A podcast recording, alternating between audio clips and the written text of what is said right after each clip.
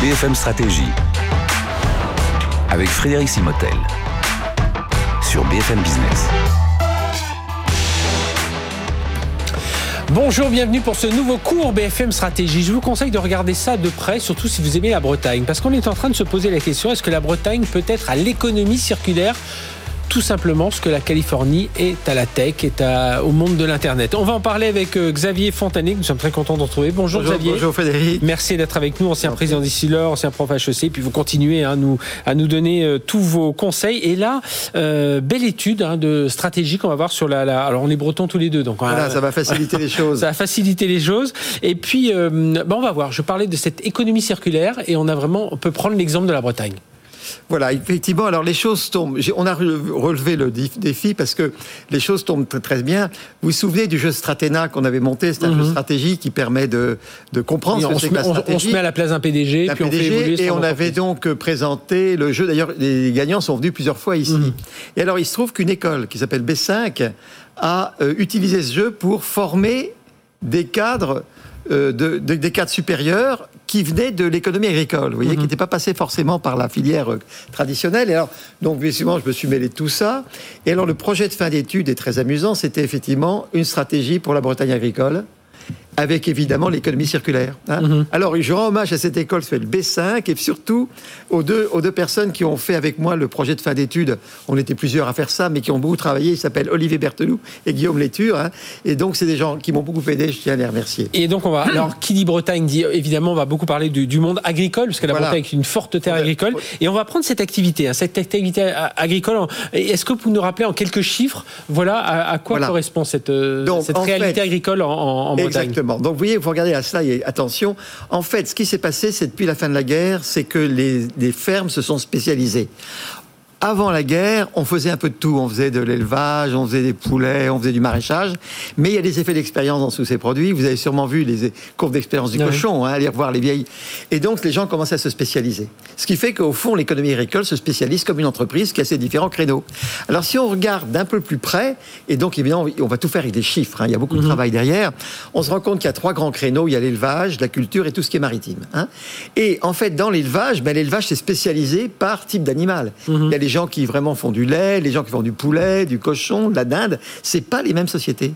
Hein, donc ils se sont spécialisés. Et donc on a, on a un peu 5500. alors il y a 5500 entreprises d'élevage, il y a 98 mhm. 000 entreprises de culture parce qu'il y a tout le maraîchage où il y a les petites entreprises. Et en gros, en maritime, il y a 1700 entreprises hein, qui font pêche, élevage ou, ou, les algues. alors, voilà. Oh, et on va, on va rentrer un peu plus en détail, justement. On va prendre l'exemple du, du, cochon, le porc, avec la courbe d'expérience. On en a déjà parlé ici dans ce cours, mais voilà. Là, on va bien comprendre un peu où se situe la Bretagne par rapport aux L'idée, Frédéric, c'est qu'on va faire un espèce de portefeuille stratégique comme au BCG, avec les étoiles, les vaches à lait, les dilemmes et les poids morts. Donc, il faut que vous regardiez les anciennes émissions si vous voulez mhm. tout comprendre. Et alors, vous savez ce qu'il faut faire? Il faut prendre chaque créneau. Et pour chaque créneau, on regarde la part de marché et on regarde la croissance. Mhm. Hein. alors, on va prendre l'exemple avec le cochon. Alors le cochon, vous allez voir, c'est la plus grosse activité bretonne hein, en chiffre d'affaires. C'est la, plus grosse activité bretonne et donc elle est extrêmement concurrentielle puisque. Et, je le dis pour ceux qui nous suivent, on va parler évidemment de tous les travers aussi de cette industrie hein, dans quelques ah, instants. Bah, évidemment, on va, on va tout donc, Dans la hein. stratégie, on va évidemment avoir une bonne stratégie et essayer dans la stratégie de corriger les travers qui sont qui sont là, au moins beaucoup. Alors si on essaye maintenant, on revient à nos petits cochons.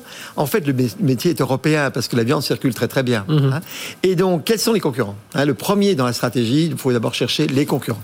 Alors il y a en gros trois grands pays euh, qui font des cochons. Il y a l'Espagne, il y a l'Espagne, il y a l'Allemagne et la France. Hein. Alors la France, on est bon troisième, on va dire pas terrible. Hein. D'autant que l'Espagne euh, était derrière nous il y a une vingtaine d'années. Hein. Mhm. Donc on s'est pris une petite baffe.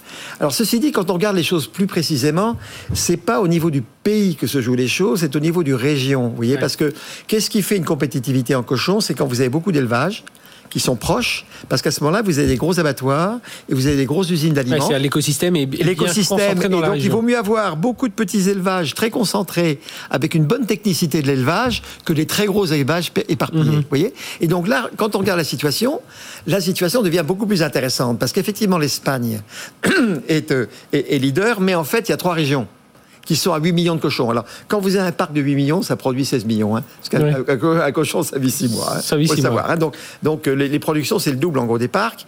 Vous voyez qu'en Allemagne, il y a deux régions, Basse-Saxe et Rhénanie, et en France, il n'y en a qu'une seule.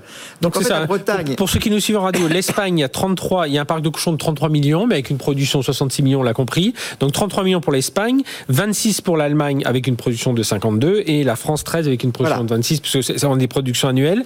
Mais quand on regarde région par région, ben on voit que finalement on est tous à 8 entre 7,5 et 8 millions. Il y a 4 leaders, il y a 4 leaders à 8. Donc en fait, la bagarre dans le cochon, ça va être quatre régions la Catalogne, l'Aragon, la Basse-Saxe et la Bretagne. Donc mhm. la Bretagne est tout à fait dans la course. Hein. donc même si la France a décroché, la Bretagne est bonne. Dans le futur, voilà. Vous voyez, donc c'est un exemple de segmentation. Il faut aller voir l'Europe parce que les produits circulent. Hein. Et alors, on, a aussi l'exemple dans les maraîchers. Alors, dans le par exemple un autre exemple de part de marché pour vous familiariser, puisqu'on va vous montrer le portefeuille stratégique. Si on regarde euh, le cas des légumes, on va dire qu'il y a les choux-fleurs, les artichauts, les tomates. Hein. Alors, on sait très bien que dans nos régions, c'est choux-fleurs, artichauts. Bon, alors il faut voir que le jeu est, européen. Donc, si vous regardez les choux-fleurs, en fait, quand vous allez chercher partout, les champions, c'est la Bretagne, 250 000 tonnes. Bon. Mais le numéro 2, c'est les Pouilles, hein, en Italie, à 95. Donc la part marché relative de la Bretagne en chou-fleur, c'est 2,6. Bon. Mhm. Si on regarde par contre les artichauts, alors là, les Pouilles, les Pouilles nous collent une claque. Parce qu'ils sont à 120 et la Bretagne est à 50. Mhm. Donc là, on s'est pris une, baffe. Il faudrait comprendre pourquoi. Hein. Et puis après, les tomates. Bon, la Bretagne est bonne en tomates, mais c'est l'Andalousie qui est leader. Vous voyez Donc en fait, quand on regarde dans le cas des légumes, alors j'ai pas tout mis les légumes parce qu'on aurait. Mais en gros, on a une très très bonne position en chou-fleur. Par contre, il y a un petit problème dans les artichauts et les tomates. Hein. Il faudrait comprendre ce qui s'est passé. Hein. Mais on n'est pas là pour étudier. Voilà. On va faire un diagnostic. Et, donc là, c'est là où on peut faire un peu. On rappelle hein, ce portefeuille BCG que l'on partage en quatre parties. Il y a les étoiles, c'est ce sur quoi il faut sans doute miser. C'est ce qui va rapporter, c'est ce qui arrive. C'est on est dans le futur. Il y a la, vache à lait qui est le, produit qui rapporte, voilà, de façon assez constante. Peut-être légère baisse, mais de façon mais ça rapporte du cash. Voilà. Le point mort, alors là, c'est un marché qui est en train de mourir. Mourir, oui. On perd du fric, donc on est là vraiment, c'est pas terrible. Et puis il y a les dilemmes. Voilà. Hein, donc c'est marché d'avenir, mais on n'est pas une bonne position. Mhm. Donc il faut retourner exactement, Frédéric. Alors regardez les émissions sur le portefeuille parce que pour bien comprendre, alors on essaie d'amuser, si vous voulez. Alors d'un seul coup d'œil, le stratège c'est comme un champ de bataille. D'un seul coup d'œil, on juge la situation. Vous voyez Alors, si on fait un portefeuille à base française, Hein? Vous voyez, évidemment, là, on prend que des concurrents français, donc là, les, Bretons sont hyper écrasants. Mhm. Mais c'est pas la bonne définition. Ce serait une bonne définition si on fermait les frontières. D'accord? Mais on va rester frontières ouvertes. Sur un plan européen, ben, vous voyez que le portefeuille est beau, mais on, est plutôt. Alors, la barre verticale, oui, c'est 0,5. Mhm. Moitié du leader. Donc, il faut être à gauche, hein, parce que dès qu'on est moitié, en dessous de moitié du leader, on est mauvais. Quand on est plus de la moitié, on est dans la course. Donc, vous voyez que le gros du portefeuille est, magnifique hein, entre nous. Avoir un portefeuille comme ça, vous avez Donc on est des étoiles. Les étoiles, c'est les algues. Les volailles, le, lait, le, porc. Vous avez des vaches à lait qui sont viande bovine et euh, chou-fleur. Mhm. Et puis un petit pois mort, l'artichaut. Vous comprenez pourquoi on s'est fait taper par les pouilles, ça bon. Et puis vous avez des dilemmes, des vrais problèmes. Alors le dilemme, c'est qu'il y a la croissance, donc on peut encore retourner les choses, vous voyez. Mhm. Mais on n'est pas en position de leader, vous voyez. Alors est-ce que la alors disons, attendez, Frédéric, globalement, euh, coup d'œil de stratège, c'est magnifique. Hein, donc pour tous les jeunes bretons, il faut savoir que l'agriculture bretonne, au-delà de tous les problèmes qu'il y a, qui sont nombreux et dont on va parler, mhm. c'est quand même un très très beau portefeuille stratégique. Hein. Donc les, anciens peuvent être fiers du boulot qu'ils ont fait, et les nouveaux, les jeunes, ils peuvent dire qu'ils ont de quoi travailler. Hein, voilà. Et, peut-être le deuxième point, alors il faut vraiment venir voir euh, cette émission, alors, soit vous la voyez en replay, soit vous nous regardez en direct sur BFM Business, euh, on voit que l'élevage, enfin les porcs, ça, prend quand même pas mal de, euh, de place. Hein, bah, beaucoup de place. Et alors c'est là que viennent les problèmes, c'est tous les problèmes d'écologie. Hein. On explique évidemment la Bretagne, c'est très intensif, euh, des densités, des trop grosses porcheries. C'est pour ça que je vous dis, on va éluder aucun, aucun des soucis, parce que c'est vrai que on parle euh, euh, les reproches que l'on fait à toute cette industrie. Alors c'est les algues vertes, c'est les nitrates, les nitrates dans les rivières, le recours aux engrais chimiques. Voilà. Et puis voilà. Et puis aujourd'hui, on parle beaucoup de RSE, donc voilà. il faut faire attention à tout ça. Voilà. Donc dans, si vous voulez, le projet, donc comment vous êtes travailler des jeunes, on a évidemment énormément réfléchi à qu'est-ce qu'on va intégrer dans la stratégie future de façon à vraiment essayer d'attraver sur l'économie mhm. circulaire. Et alors, je vais vous dire, on a évidemment cassé tous les codes. Parce que dans la stratégie, l'art de la stratégie, quand même, c'est de casser les codes. Et on s'est intéressé aux effluents. On s'est intéressé aux effluents, on s'est intéressé euh, aux lisiers de cochons. Donc les effluents, c'est tout ce qui est rejeté par les... Bah, tous les fumiers. Voilà. Hein, c'est le fumier, donc c'est les bouses de vache hein, mhm. et les lisiers de cochons. Bon, alors on a commencé à calculer les quantités et on tombe sur des quantités effarantes qui sont 27 millions de tonnes. Et donc c'est ce qu'on les calculs qui ont été faits. Je vais vous dire, à mon avis, c'est plus que ça c'est peut-être 30. Mais on a pris un chiffre conservateur.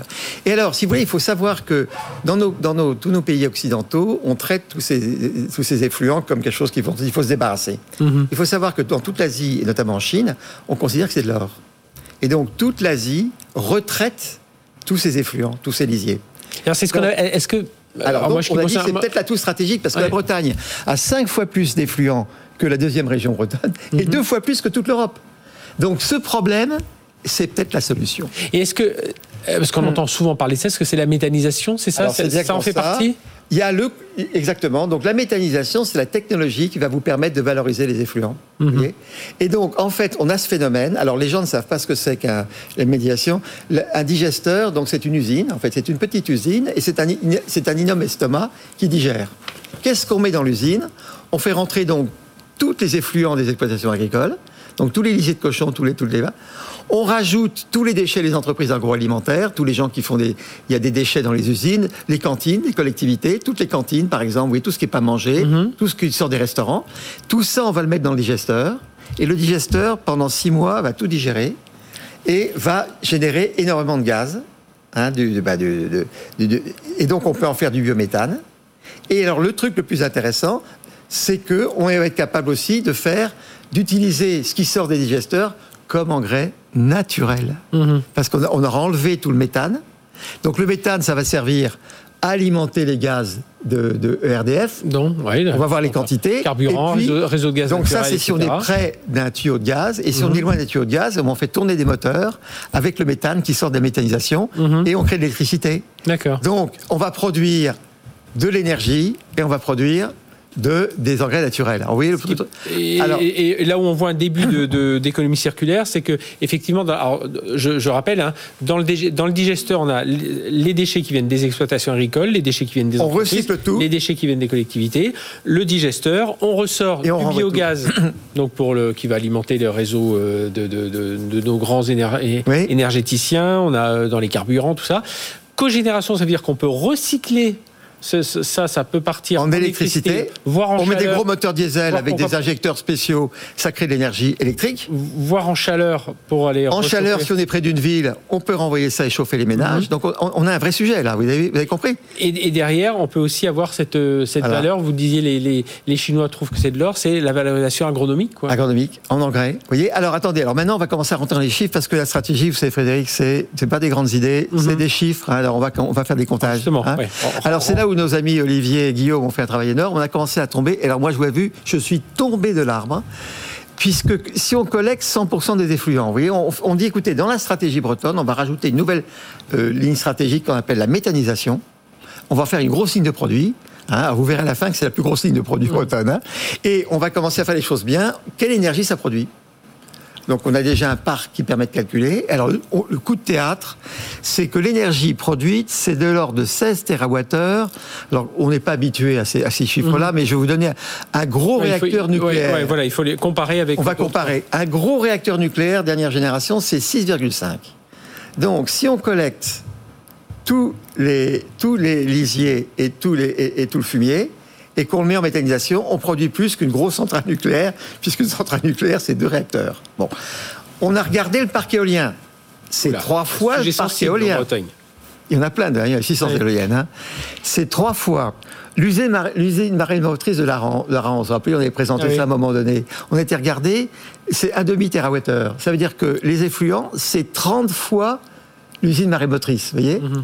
Et en fait, quand vous regardez, c'est tout, c'est plus, c'est tout le gaz consommé en Bretagne. Donc, attention, dès qu'on commence à regarder les choses d'un point de vue stratégique, on est en train de créer une gigantesque ligne de produits. Et je pense que dans tous les plans euh, d'énergie sur la Bretagne, il faut mettre la méthanisation comme un vrai sujet qui bonifie les équilibres de façon considérable. Là, je pense que notamment, je vois la troisième ligne hein, du, tableau où on parle du, parc éolien qui est celui qui interroge le plus on le voit, ce serait presque trois fois euh, les Donc on pourrait remplacer tout le plan éolien par de la méthanisation. Donc là, on rend des choses qui vers beaucoup de débats.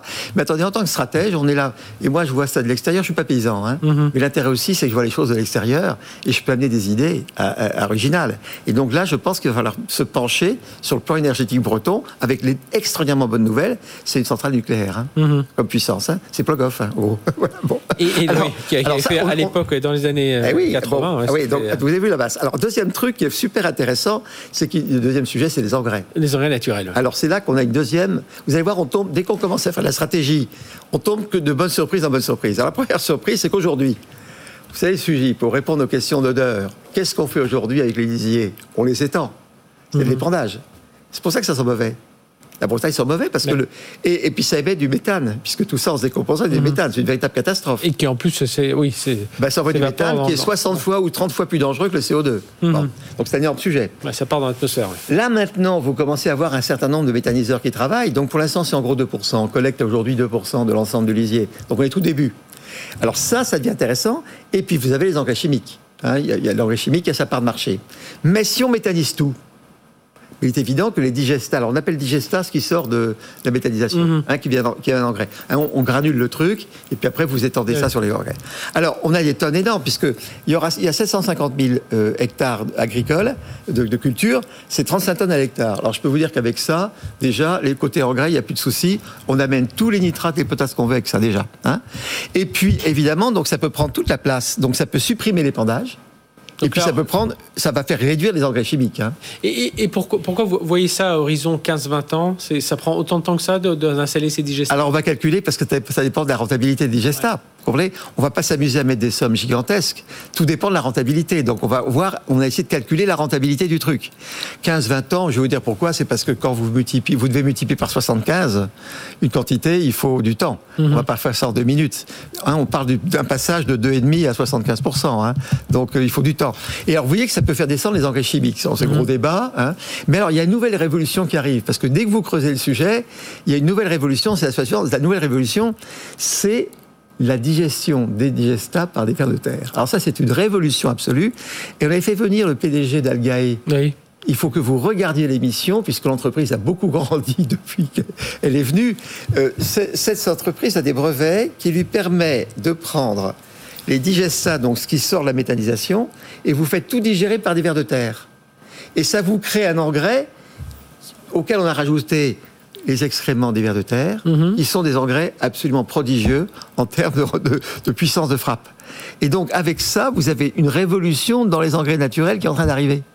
Ce qui fait que si on combine tout ça, vous allez avoir une, euh, une capacité d'avoir non seulement une énergie importante, mais vous avez aussi des chiffres d'affaires d'engrais qui peuvent devenir extrêmement importants. Donc Deuxième bonne nouvelle. Donc on a, si je, je résume là, le schéma que l'on voit en ce moment à l'écran, donc on a les effluents qui sont emmenés vers la méthanisation. Voilà. De la méthanisation, on part soit, on parle d'énergie naturelle, hein, vers, oui, vers l'énergie, vers euh, alors, les, les, les, engrais. Et dans les engrais, ça peut soit aller vers les granulés engrais naturels, ou alors aller avec cette nouvelle technologie à partir des vers de terre et pouvoir, euh, euh, voilà. à partir de là, sortir. C'est encore en, train de démarrer, mais nous avons le leader mondial. Le leader européen, il est ici. Hein. C'est la société qu'on a fait venir, la mm Donc un atout colossal puisqu'elle est au cœur de la Bretagne, à l'Oudéac. Hein. Alors après, évidemment, oui, bah, il y, a un autre sujet parce que on a parlé des nitrates, enfin eh de comment on évacue les, les, nitrates, la méthanisation, etc. Mais euh, si on parle de rentabilité, aujourd'hui, il y a un grand débat autour du glyphosate qui, permet de... Des glyphosate, bah, tous les engrais. Alors, il y a dans les engrais, vous savez, il y a deux familles. Il y a tout ce qui sert à faire grossir, et puis il y a tout ce qui lutte contre les insectes. Mhm. Hein, donc, en fait, ça vient des gaz asphyxiants de la guerre. Hein. Les nitrates, ça venait des, des, explosifs, et puis tout ce qui est, tout ce qui est gaz asphyxiant, ça produit tous les insecticides. Mhm. Alors là, il y a une nouvelle nouvelle, encore, c'est l'invention des microalgues, qui est un truc qui est en train d'arriver. C'est venu de l'Asie encore, l'Indonésie et tous ces coins-là. Et donc, vous avez une capacité maintenant, euh, donc c'est euh, la société Algae aussi qui a produit la plus grosse usine de microalgues micro-algues d'Europe. Et ce sont des algues, des, micro-algues, donc c'est des, micros. Mhm. ils, avalent du CO2 et ils construisent, ils construisent des produits avec ça. Et ça, ça permet, quand vous le combinez avec des digestats, on renforce les racines. Et donc les racines se mettent à plonger dans la terre, ils vont chercher l'azote, le potassium et le calcium dans la terre. Vous comprenez mhm. Alors qu'avant, avec les engrais, avec les engrais chimiques, vous utilisez la terre uniquement pour planter la plante et vous la nourrissez uniquement avec des engrais extérieurs. Et à ce moment-là, vous appauvrissez la terre. Alors que là, vous reprenez de l'humus dans la terre avec des racines qui grimpent et des petits vers de terre qui commencent mhm. à, grouiller dans tout ça et vous recréez l'humus dans la terre. Vous comprenez et, ce qui, du, qui, du, coup, consomme bah, moins de CO2 Alors, évidemment, puisqu'on fixe le CO2 avec les racines. vous êtes tout pigé. Donc, le méthane et le CO2. Donc, vous comprenez, plus on commence à creuser le sujet, plus on découvre des merveilles. Mhm. Et puis, bon. Oui, mais euh, tout à l'heure, vous parliez euh, justement de l'épandage de fumier, de lisier. Ça veut dire que c'est une. une encore un problème. L'émission de méthane, on l'a dit, hein, qui repart dans l'atmosphère. Comment alors on peut faire Alors il y a une nouvelle révolution parce que si vous voulez, dès que vous commencez à réfléchir sur un sujet nouveau, toutes les intelligences se mettent en marche. Et là, je voudrais parler de la Coperle, qui est une société extrêmement discrète. En fait, la Coperle, c'est la plus grosse coopérative de ports. Mhm. Ils font 6 millions et demi de ports au passage. Donc vous voyez, c'est le gros, l'acteur fondamental. C'est des gens formidables, c'est des gens hyper discrets, sauf des gens qui travaillent. Et ils ont revu complètement le concept de porcherie. Hein, pour le bien-être animal. Ils ont refait les porcheries. Moi, je les ai visitées, je vais vous dire, c'est des cliniques. Et ils sont en train d'apprendre aux petits cochons à faire leurs besoins sur commande. Et donc, en fait, ils reprennent tous les, tous les, tous les lisiers, sont immédiatement, il y a des robots qui les détectent, ils sont immédiatement enlevés, et ils sont immédiatement mis dans le méthaniseur. Du coup, il n'y a plus de méthane. Et donc, il faut absolument regarder ce qu'a fait la Copper. Et la Copper est en train de faire un business où ils sont en train de vendre leur engineering de porcherie dans toute l'Europe. Mhm. Parce qu'ils ont un avantage extraordinaire là. Donc, c'est une boîte extraordinaire à laquelle il faut absolument il faut les faire venir. Vous et, et, ça voudrait dire qu'on pourrait utiliser ça aussi pour les élevages de, volailles, de, viande. Enfin, de, toutes les technologies peuvent aller avec les bovins. Alors, si vous voulez, les, les stabulations des vaches, c'est exactement ça, mais on peut faire encore beaucoup mieux. Donc, si vous voulez, ils sont en train de régler tous les sujets tous les sujets d'engrais chimiques, tous les sujets de méthane, les sujets de, vous voyez, tout ça c'est en train de se régler. Et, attention, vous comprenez on est, et alors je reviens sur ma question tout à l'heure, les 15 à 20 ans, euh, c'est parce que la rentabilité n'est pas immédiate aujourd'hui, ça le Il faut garder la rentabilité, oui, il faut, faire un système de tout si vous voulez. Alors on, s'est évidemment penché sur les méthaniseurs, on s'est jeté sur tous les bilans qu'on pouvait trouver de méthaniseurs. Et alors, bon, le truc est très clair si vous voulez. Alors là, je donne un avis de, stratégie de prof, hein, un avis de prof comme ça, on va pas se... Évidemment, il y a un effet d'échelle gigantesque. Les petits méthaniseurs, c'est pas rentable parce que ça coûte très cher à la tonne traitée, alors que les gros méthaniseurs, c'est extrêmement bon marché. Donc un gros méthaniseur qui fait 100 000 tonnes. Alors 100 000 tonnes, vous voyez, c'est ouais. vous c'est 2000 tonnes, c'est 2000 tonnes jour. Hein, euh, c'est plus que ça. Vous voyez ce que vous, ce que, mm y arrive. C'est en gros une centaine de milliers, 150 000 cochons. Vous voyez, donc c'est déjà du gros gros truc. Alors on a pris les comptes d'exploitation. On a simplifié tout ça. Hein, mais en gros, vous voyez, le biogaz ramène pour 15 millions d'investissements, le biogaz ramènerait 5, les engrais de l'ordre de 2, les dépenses c'est de l'ordre de 3-5 parce qu'il y a que des charges fixes. Hein. Mhm. Et donc à ce moment-là, vous avez des rentabilités après impôt de 15 et quand vous avez vu vous avez vu nos cours de stratégie sur la croissance. Mais est-ce que, ça veut dire que euh, forcément, on est, parce que là on parle de 100 000 tonnes par an, voilà, il faut, plus il y aura du volume, Bien sûr plus la rentabilité sera, sera forte. Ben, évidemment. Donc, il euh, en, tant que stratège, moi je dis qu'il faut des grosses méthanisations. Mhm. Parce que la grosse méthanisation, c'est là. Et, donc, comme la Bretagne est dense, on peut avoir des gros méthaniseurs. Alors, il, faut, il suffit de faire des jolies usines, il faut mettre ça dans les, il faut mettre ça dans les zones industrielles, il faut les habiller joliment. Et à ce moment-là, vous avez des rentabilités. Et donc, le truc est finançable. Vous comprenez? Mais il ne faut pas faire des petits. Les petits, ça, perd de l'argent. Les gros, c'est rentable. Donc, il faut faire un réseau de grosses méthanisation puissantes avec des bons ingénieurs qui vont optimiser les, les entrées de matière pour optimiser la production, vous voyez Et alors, je suis sûr que vous y avez pensé, mais du coup, le, la terre, en, ben voilà. le, le, prix au mètre carré qui, parfois, on dit ça vaut rien, mon champ ne ben, vaut plus rien. Le, drame, le drame, si vous voulez, c'est que les terres agricoles euh, valent, valent, très très peu maintenant. Elles ont 50 ans d'engrais, donc elles ont été épuisées. Là, je parle objectivement. Hein, mhm. Bon, elles sont. Et donc, à ce moment-là, vous comprenez, quand vous remettez des systèmes, de, des systèmes tout à fait équilibrés et naturels, à ce moment-là, vous remontez la valeur des terres, puisque vous remettez de l'humus que tous les engrais mhm. ont petit à petit enlevé, si vous voulez. Et alors, en gros, on fait des calculs très simples. Les terres, les bonnes terres, c'est 7500 euros. Les mauvaises, celles qui sont épuisées 2500, c'est 5000 euros l'hectare. Il y a 750 000 euros, 750 000 hectares euh, agricole, Bretagne, de culture. Hein, rappelle, hein. Bretagne uniquement. Mhm. Hein. Et à ce moment-là, vous voyez que la revalorisation, c'est 4 milliards d'euros. Donc là, on est sur des très très grosses masses. 4 milliards d'euros, euh, vous voyez, ça fait des très grosses sommes, ça fait des centaines de milliers d'euros par agriculteur. Et alors le truc qui est génial, c'est que si vous calculez une méthanisation à, base de grosses métallisations. vous avez vu que la petite la métallisation 100 000, elle coûte 15 millions. 27 millions de tonnes, c'est 4 milliards. Même truc. Donc l'augmentation de la valeur des terres paye, la méthanisation. Mhm. Alors là, je veux dire, on est dans l'économie circulaire la plus magnifique. Et on a en gros un horizon de 15 ans. Alors à mon avis, ce qu'il faut faire, c'est endetter les grosses méthanisations pour les faire croître à 25. Et quand vous faites croître 15% à 25 pour, 15 ans à 25% par an, on multiplie par 40. Et à ce moment-là, on arriverait à 100% méthanisation. Donc tout le système, il est bouclé. Et c'est là où je reviens sur le titre. Hein. On peut dire que la, voilà, la Bretagne peut être à l'économie circulaire, ce que la Californie est à l'industrie de la tech. exercice de stratégie, donc ça va déranger pas mal de monde parce qu'il y a beaucoup de gens qui ne voient pas.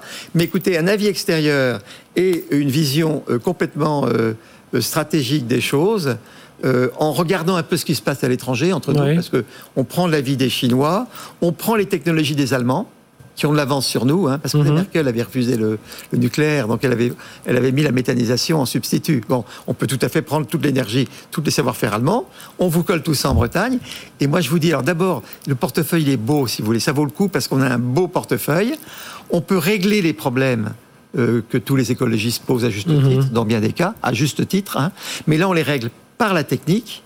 Et puis si on fait, on ne fait pas les idiots avec des bonnes méthanisations bien fichues, mises dans les zones industrielles, parlons clair, les jeunes ils disaient tout ça, hein. il faut les mettre dans les, dans les zones industrielles, mais à ce moment-là, on a largement la rentabilité qui permet l'autofinancement. On peut endetter le truc, mais comme c'est super rentable, il n'y a pas de risque, et à ce moment-là, rendez-vous 15 ans. Donc je pense qu'on peut tout à fait donner des horizons de temps à 2035 et pas 2050. Bon, il y a beaucoup de choses qui sont dites hein, dans cette émission, vous l'avez compris, la Bretagne, en regardant juste ses portefeuilles stratégiques autour des cultures maraîchères, autour de, euh, des élevages hein, de, de, de porcs qui sont les forces de la Bretagne, on l'a vu.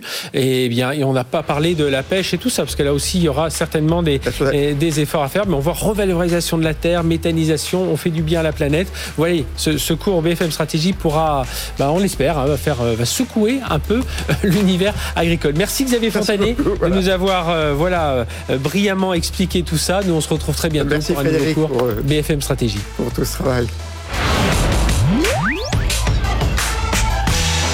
BFM Stratégie sur BFM Business.